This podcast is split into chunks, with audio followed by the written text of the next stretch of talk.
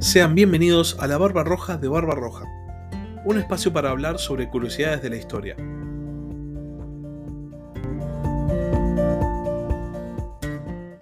Hola a todos, sean bienvenidos un domingo más a Ajedrez Mundial, la sección de política internacional del podcast La Barba Roja de Barba Roja. Esta semana empezó el Mundial. Este evento deportivo que pasa una vez cada cuatro años básicamente detuvo al mundo, por lo cual no hay muchos temas de los cuales hablar y de hecho no hay grandes noticias en el plano internacional. El mundo está pendiente de lo que está pasando en Qatar y mm, bueno, básicamente hay dos grandes temas de los cuales vamos a hablar hoy. Por un lado, lo que sigue sucediendo en Ucrania, porque más allá de que haya empezado el Mundial, la guerra en Ucrania, la invasión rusa continúa y esta semana se ha profundizado, ya vamos a ver qué es lo que pasó. Y por otro lado, y por otro lado, vamos a hablar de lo que empezó a pasar en China, porque se registraron protestas masivas. Empecemos con el capítulo. Como les decía en la introducción, esta semana empezó el Mundial, y pareciera que para el mundo, para toda la población, no hay tema más importante. Hay muy pocas noticias con respecto a lo que está pasando a nivel internacional, hay muy poca agenda internacional es como si todo el mundo se hubiese puesto de acuerdo. Hasta la finalización del Mundial solamente se habla del Mundial. Ahora bien, obviamente en este podcast no vamos a hablar acerca del Mundial porque esto es un podcast acerca de política internacional en este caso, así que vamos a dejar lo que pasa en el mundo del fútbol de lado y vamos a concentrarnos en lo que está pasando en el plano internacional. Específicamente el primer tema del que vamos a hablar, como ya dije, es la invasión a Ucrania que lejos de finalizar o lejos de frenarse, ha entrado en una nueva y cruel fase. El ejército ruso ha cambiado completamente de táctica y ahora directamente, mientras las tropas rusas siguen o prosiguen su retirada, se han dedicado a bombardear infraestructura civil. Específicamente han bombardeado em, centrales eléctricas con el fin de dejar a la población sin energía. Y ustedes se preguntarán, ¿para qué hace esto Rusia? ¿No es que está buscando justamente conquistar Ucrania o partes de Ucrania? ¿Para qué dejar a la población ucraniana que quiere conquistar sin energía? ¿Para qué provocar una crisis humanitaria? Porque también recordemos que está llegando el invierno y el invierno en la estepa póntica y sobre todo en el interior de, de, las llanuras ucraniana y rusa es muy, muy cruento. Entonces, ¿por qué está buscando perjudicar a la población que supuestamente quieren incorporar a su territorio?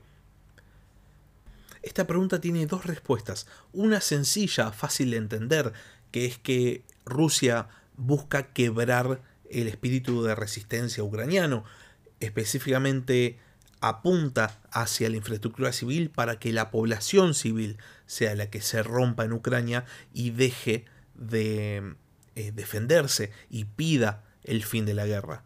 Pero también hay otra respuesta, que es mucho, mucho más perversa. Este fin de semana se cumplió un nuevo aniversario del Holodomor, también conocido como el genocidio ucraniano. Es un periodo de la historia soviética en el cual las autoridades soviéticas rusas mataron de hambre a millones de ucranianos. Millones de ucranianos murieron en el Holodomor en lo que se considera como un esfuerzo de las autoridades centrales rusas por rusificar estas zonas. Y justamente, justamente, acá encontraríamos una segunda respuesta. Un nuevo Holodomor. ¿Es esto lo que está buscando Rusia? Según trascendió en las fuentes eh, en las fuentes británicas, las autoridades militares rusas habrían pronunciado para ellos mismos, matémoslos de frío hasta que se rindan. Eso habría sido la frase. Pero, ¿y si solo fuesen matémoslos de frío? Hay una tercera interpretación a este nuevo enfoque ruso, que tiene que ver con una doctrina militar soviética de los años 30. Específicamente es la doctrina de la Operación Profunda, lo que se considera como la antecesora de la Blitzkrieg alemana. La doctrina de la Operación Profunda, que fue compuesta por el mariscal de la Unión Soviética Mikhail Tukhachevsky, propone no atacar el frente, sino atacar detrás del frente.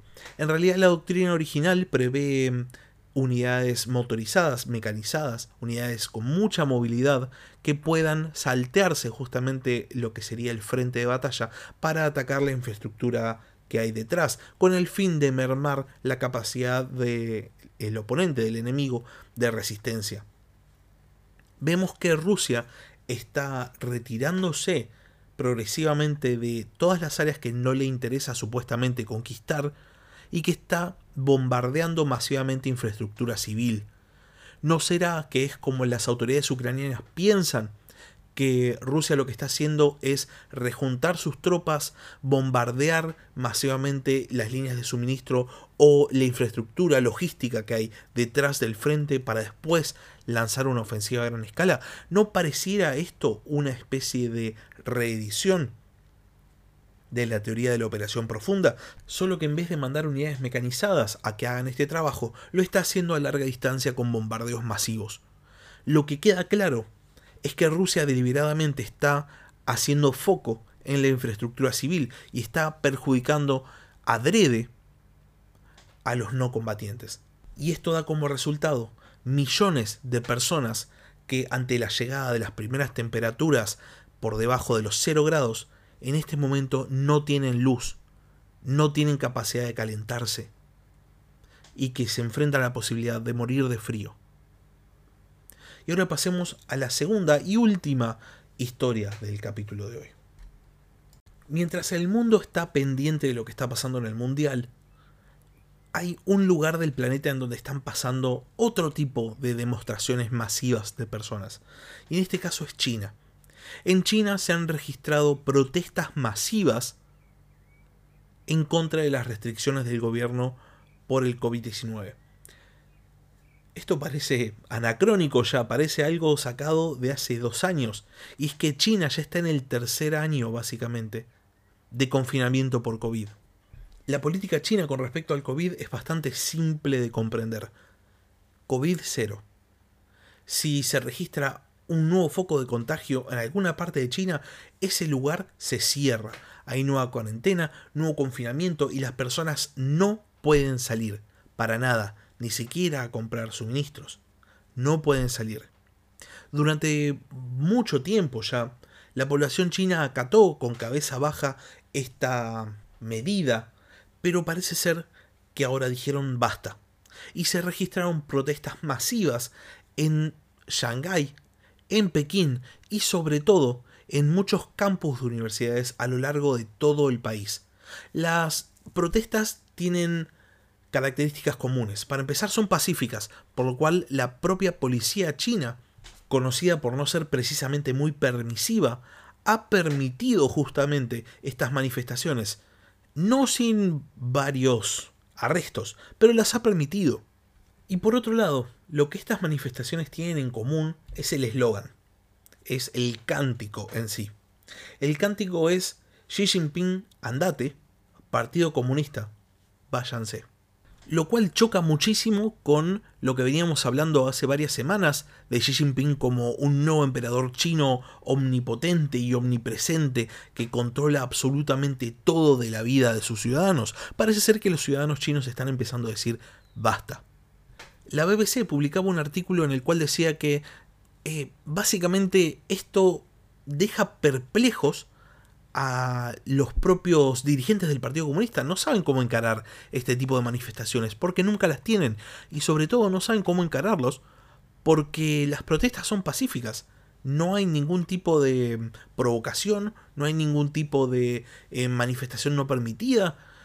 Entonces simplemente si las van a reprimir va a ser en contra de sus propias de sus propias leyes y llevaría a China de vuelta a los días más oscuros de la dictadura comunista. Estamos hablando de momentos como eh, la masacre de la plaza de Tiananmen o inclusive para atrás de la revolución cultural, momentos en los cuales el Partido Comunista Chino se salteó sus propias normas para hacer lo que se les daba la gana.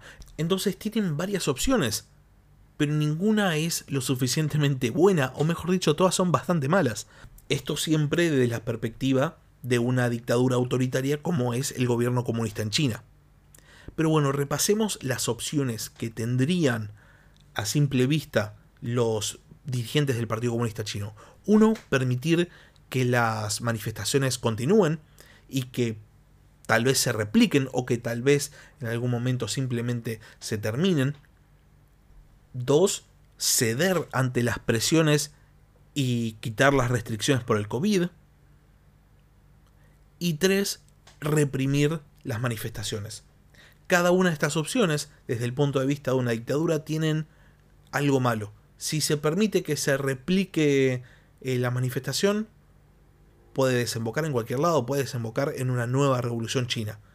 Si se cede ante las presiones de la manifestación, el gobierno comunista es percibido como débil, entonces esto motivaría a la población a hacer nuevas manifestaciones para pedir nuevas concesiones.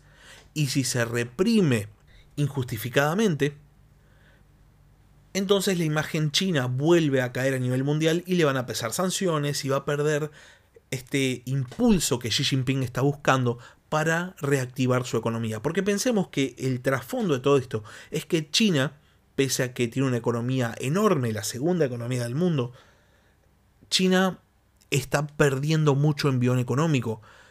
Y pareciera, aunque sea mediante el análisis de lo que Xi Jinping eh, hace a nivel internacional, que China percibe que es justamente el lío, el alboroto internacional, lo que está perjudicando a la economía china. La incapacidad de China de negociar con todas las partes libremente es lo que está perjudicando este envión. Entonces, si China es sancionada, lógicamente esta recuperación económica no va a llegar nunca y todo lo contrario, se va a profundizar la crisis china. Entonces, las autoridades del Partido Comunista se encuentran en este momento ante un dilema, el cual podríamos llamar el dilema del dictador. Y hasta acá llegamos con el capítulo de hoy. Cubrimos solo dos temas porque hay solo dos grandes noticias. No pasa nada más porque los ojos del mundo están puestos en Qatar están puestos en el Mundial. Sin embargo, siempre hay que recordar que el mundo sigue, todo sigue pasando, más allá de que los medios no lo estén comentando. Si tienen alguna duda, si tienen alguna consulta o si tienen algún comentario, pueden escribir al mail del podcast, gmail.com, pueden escribir un comentario en YouTube o también, ¿por qué no?, pueden escribirme en Twitter, que por cierto pueden suscribirse en arroba barbarrojacast. Y si no están suscritos al canal, pueden suscribirse en Spotify y en YouTube. Esto es algo que a mí me ayuda muchísimo, así que se los agradezco de antemano. Sin más, muchas gracias por haber escuchado y hasta la próxima. Gracias por escuchar La Barba Roja de Barba Roja. Si tenés algún comentario, si tenés alguna pregunta o simplemente tenés algo para decir, podés escribir un comentario en YouTube o bien puedes mandar un mail a la barbarroja de barbarroja.gmail.com. Hasta la próxima.